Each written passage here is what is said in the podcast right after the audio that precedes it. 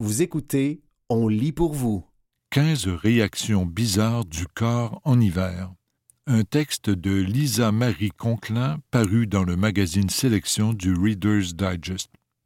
Avoir la peau sèche et craquelée pendant les mois froids est assez fréquent, mais connaissez-vous la cécité des neiges et les rides d'hiver?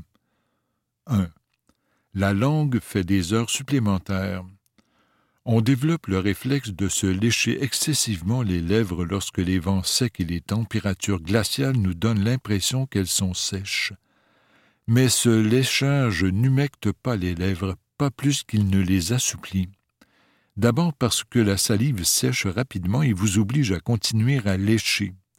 Ensuite parce qu'elle contient des enzymes qui ne s'évaporent pas et qui restent sur la peau et ces types d'enzymes sont tout simplement trop durs pour le corps en hiver. J'ai déjà vu des enfants qui se léchaient tellement les lèvres sans appliquer de baume hydratant qu'elles s'étaient infectées, dit le dentiste Aaron Manella. Mettez un baume hydratant pour les lèvres dans toutes les poches de votre manteau et appliquez-le au besoin. À vrai dire, la langue est l'une des parties du corps que vous ne lavez pas assez. 2. Les dents sont douloureuses. Si vous avez les dents sensibles, vous avez déjà ressenti cette vive douleur d'une boisson froide qui touche un point sensible. Mais cette sensibilité peut aussi être déclenchée par l'air froid de l'hiver, surtout si vous avez des dents fêlées, des obturations vieillissantes et usées, des couronnes ou des ponts, des dents déchaussées ou des problèmes de gencives, maladies parodontales. Même si l'air froid n'aggrave pas ces affections aux dents ou aux gencives, il les rendra plus perceptibles et inconfortables, prévient le docteur Manella. Prenez rendez-vous chez votre dentiste pour déterminer la cause du malaise et trouver une solution. 3. La glycémie est plus élevée. Les diabétiques devraient être particulièrement prudents lorsqu'ils sont confrontés à des conditions climatiques extrêmes déclare l'endocrinologue Dennis Gage.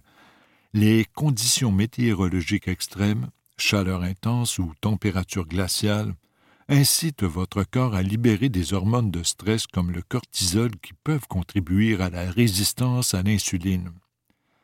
Les diabétiques, en particulier, devraient s'adapter lentement aux conditions climatiques froides et chaudes éviter de rester trop longtemps dans des températures extrêmes et vérifier leur glycémie plus fréquemment pour s'assurer du bon contrôle du diabète, poursuit le docteur Gage. Une alimentation qui fait augmenter puis chuter le taux de glycémie peut même entraîner la cardiopathie, le cancer et des pertes de mémoire. 4. Le corps produit un meilleur gras.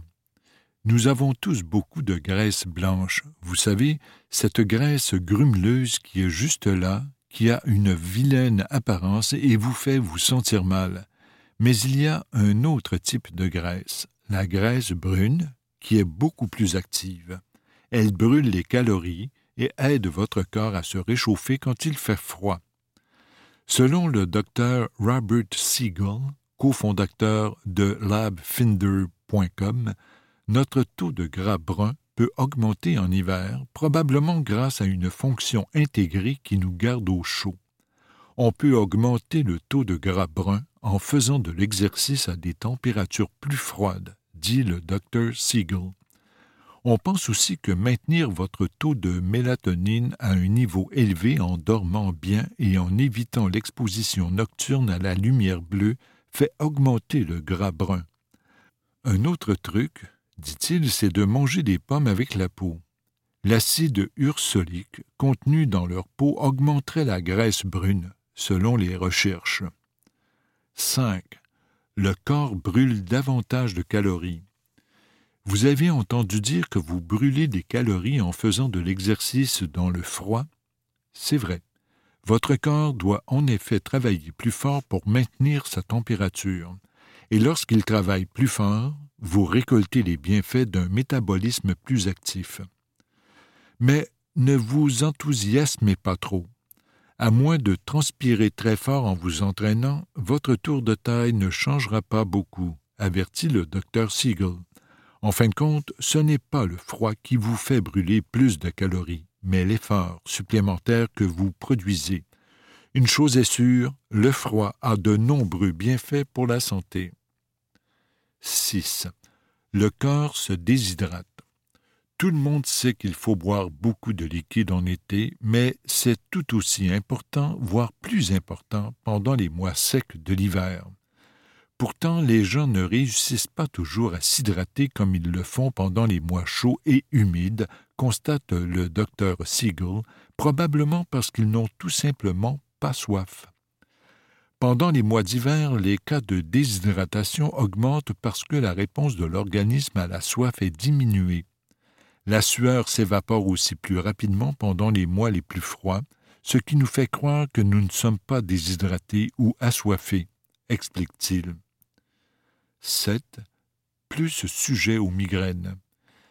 Si vous passez l'hiver vautré sur votre divan, vous ne prendrez pas assez de soleil pour que votre corps produise de la vitamine D.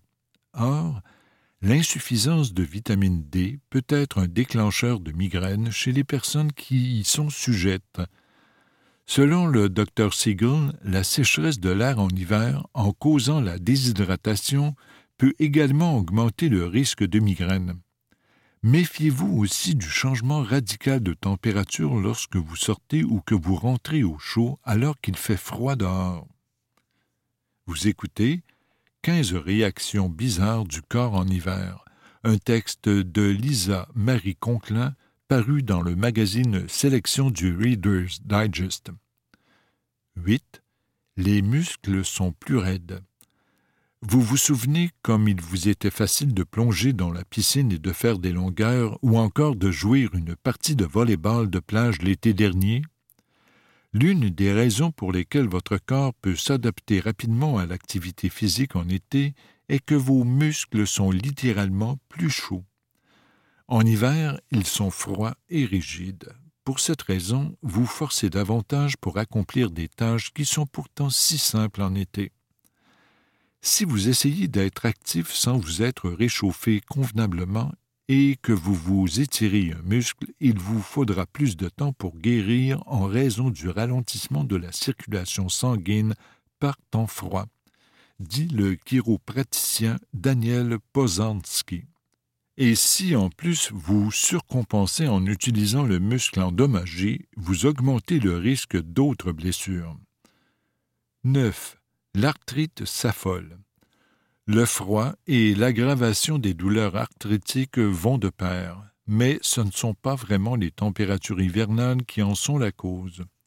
Croyez-le ou non, la raison pour laquelle les patients arthritiques souffrent davantage en hiver n'est pas due au froid, mais au changement de la pression barométrique, explique le docteur Pozanski la fréquence des systèmes orageux et des dépressions tend à augmenter durant l'hiver. Lorsque ces tempêtes passent, elles modifient la pression atmosphérique, ce qui peut affecter certains patients atteints d'arthrite. Des gants chauds ne soulageront pas la douleur à ce moment-là, mais une augmentation graduelle de l'amplitude des mouvements et de l'endurance pourrait vous aider, ajoute-t-il. 10. Jouer les spectateurs dehors peut être dangereux.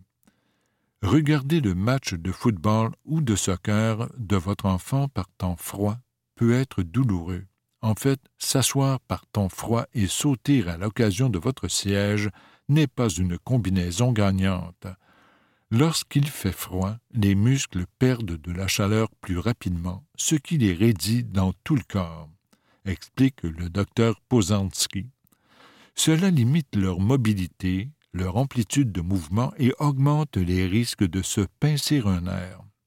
Prenez des pauses pour vous lever et marcher. Cela aidera vos muscles à rester détendus et chauds.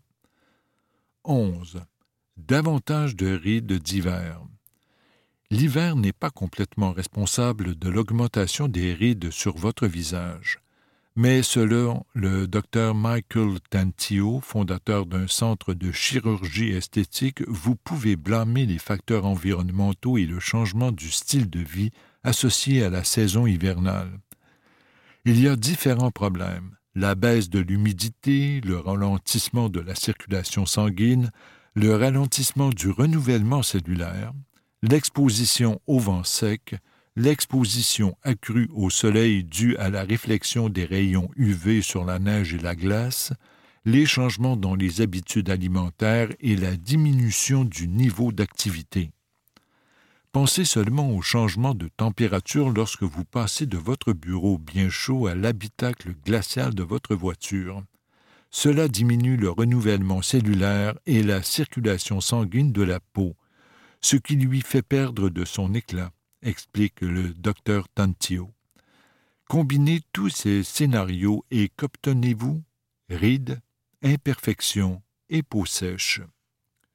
12 la cécité des neiges. Le soleil d'hiver et le soleil d'été dégagent autant de rayons UV nocifs, mais les gens oublient souvent que le soleil qui se reflète sur la neige peut être très dur pour les yeux. En plus d'augmenter le risque de cancer et de contribuer à la progression de la cataracte, cette lumière peut causer une affection douloureuse appelée photokératite ou cécité des neiges, explique Martha McKeague, ophtalmologiste à Long Island. Que vous conduisiez ou que vous réalisez un bonhomme de neige, n'oubliez pas de porter des lunettes de soleil anti-UV. 13. La surface des yeux s'assèche. La surface de votre œil est normalement recouverte d'une fine couche de liquide lacrymal. Cela nous apporte vision claire et confort en plus de nous aider à nous protéger contre les infections. Mais cette couche est très sensible aux facteurs environnementaux, air sec, vent, etc.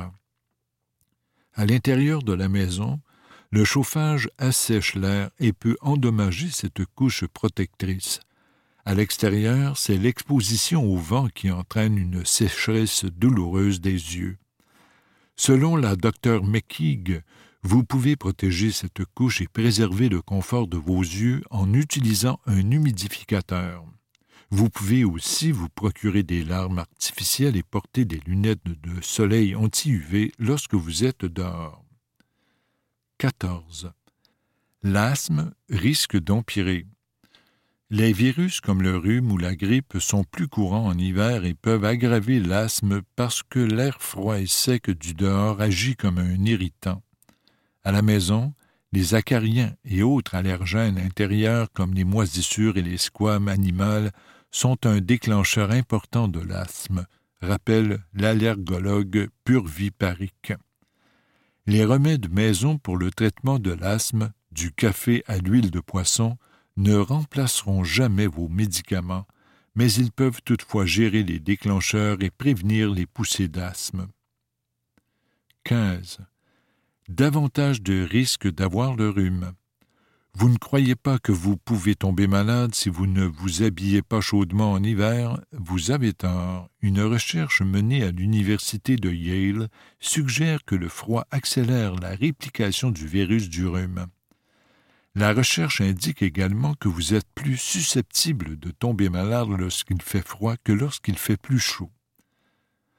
C'était Quinze réactions bizarres du corps en hiver, un texte de Lisa Marie Conklin paru dans le magazine Sélection du Reader Digest.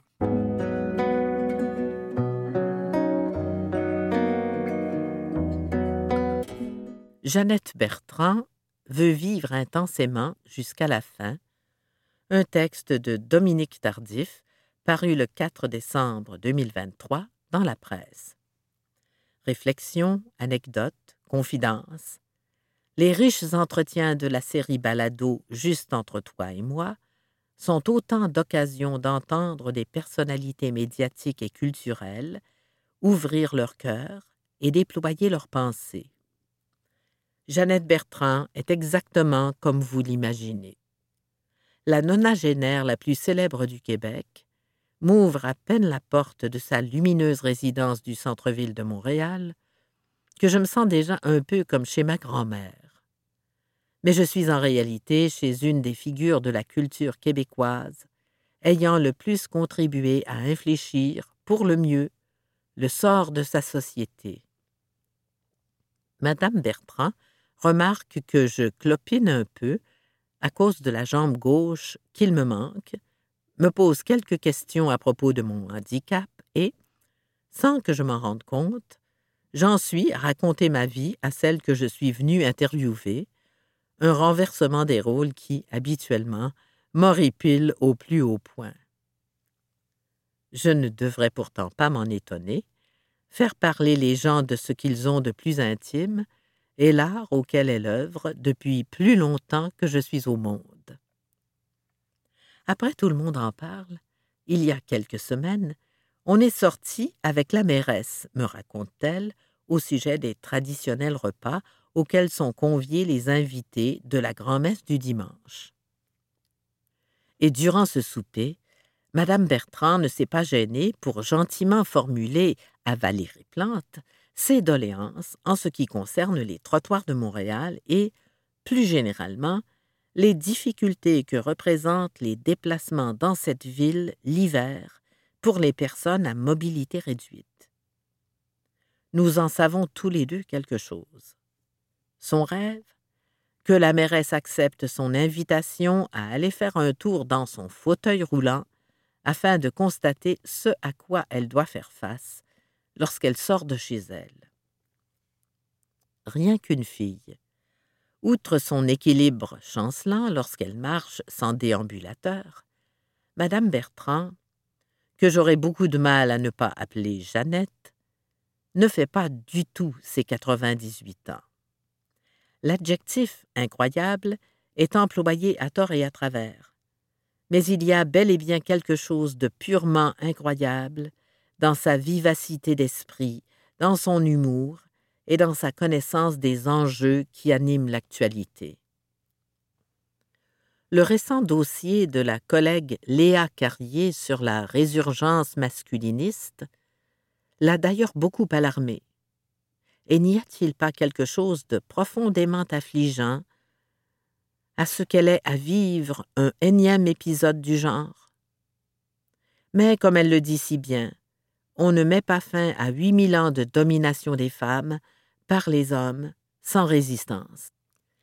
Si l'émission existait toujours, elle aurait assurément là un riche sujet à explorer à la table de parler pour parler. Madame Bertrand est née à une autre époque.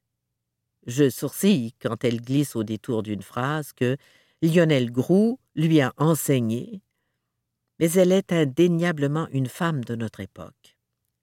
Une femme féministe qui n'a pas dit son dernier mot contre le patriarcat, ce qui aura bien sûr été le combat de toute son existence. Un combat fait de nombreuses avancées et de presque aussi nombreux ressacs.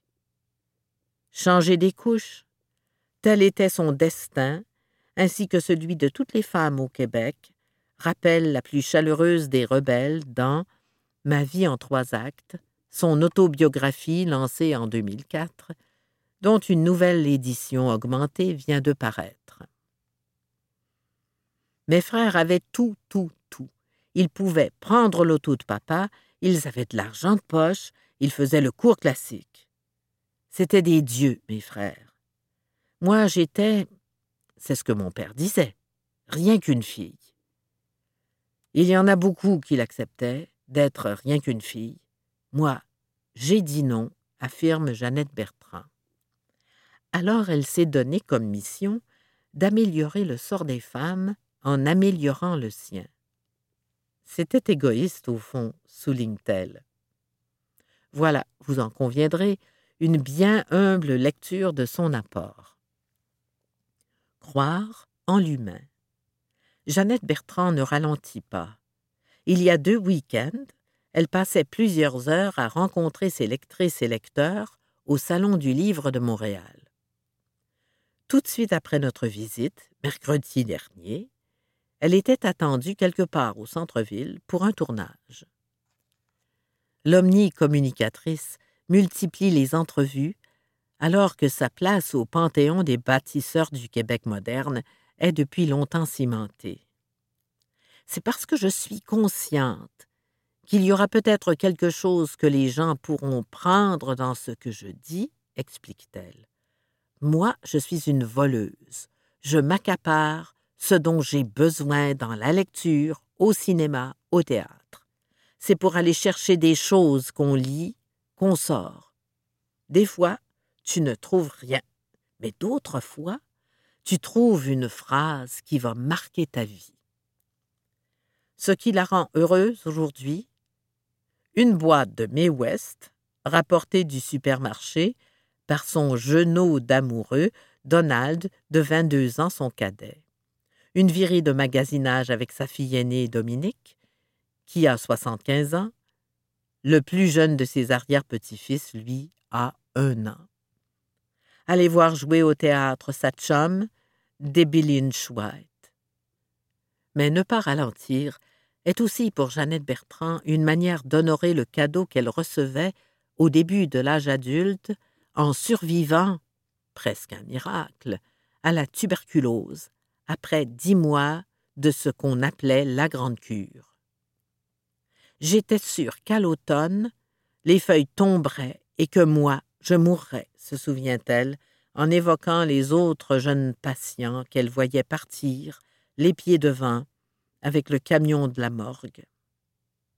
Alors quand tu restes en vie, après être passé si près de la mort, elle ne finira pas sa phrase, mais ses points de suspension diront tout. Jeannette Bertrand ne croit pas en Dieu, mais je crois en l'humain. Je crois qu'on n'a que la vie, j'y crois très fort, et c'est pour ça que je vis tellement intensément c'est qu'il faut la vivre, cette vie-là, jusqu'à la fin, parce que j'en aurai pas d'autres. Trois citations tirées de notre entretien.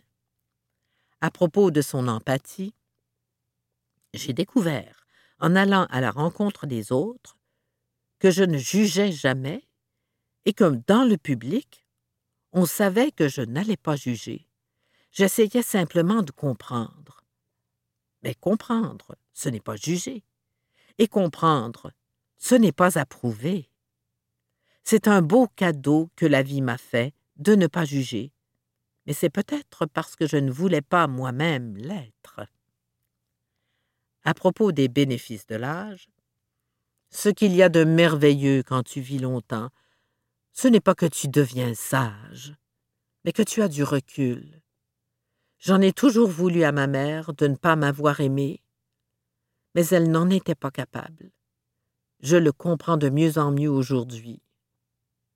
Tu ne peux pas cependant te dire, quand tu es jeune, je comprendrai plus tard. Ça, c'est de la paresse. À propos de son amitié avec l'artiste abénakise Alanis Obomsawin, Alanis Obomsawin me disait ce que tu as appris à l'école, c'est faux.